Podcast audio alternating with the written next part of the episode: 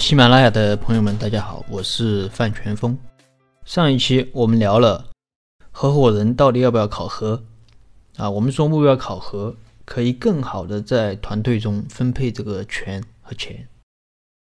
我做股权这么多年，目标考核确实是一套非常有效的分配方法。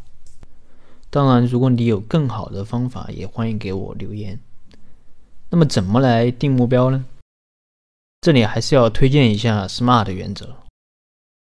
企业首先要定一个大的目标，比如说我们做川菜，今年我们要做到四川省的 Number One，或者说我们今年的利润要达到多少。那么围绕这个大目标，我们就要将目标进行分解。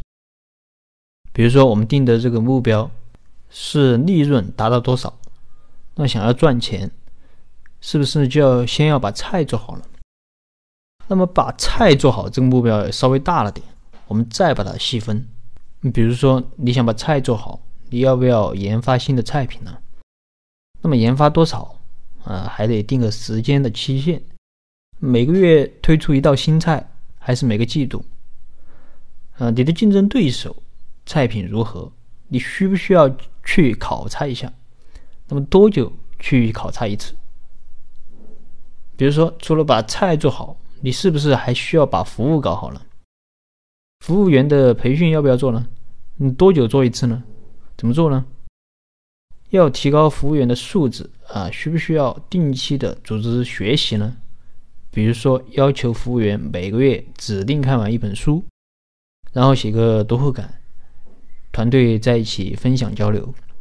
这里我只是举些例子啊，反正你觉得重要的都可以去这样分解。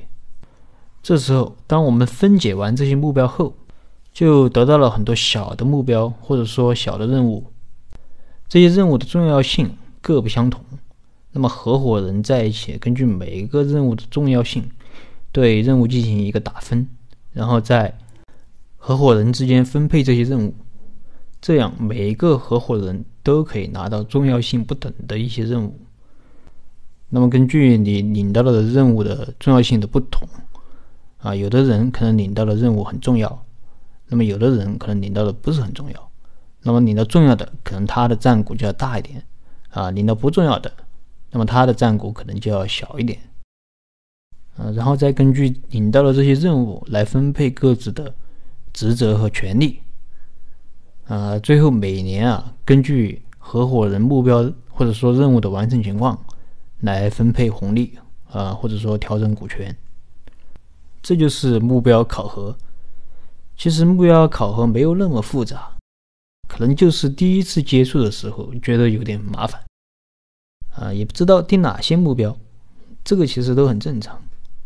目标是可以在工作中逐渐完善的，你干个两年，你就知道哪些目标很重要，哪些目标不重要，哪些目标需要新增，哪些目标是完全没有必要的。这就是今天想和大家分享的如何进行考核。总结一下这两期的内容啊，主要讲了合伙人的考核问题。那么目标考核是为了更好的在合伙人之间分配股权和钱。也希望这些内容对你有所帮助。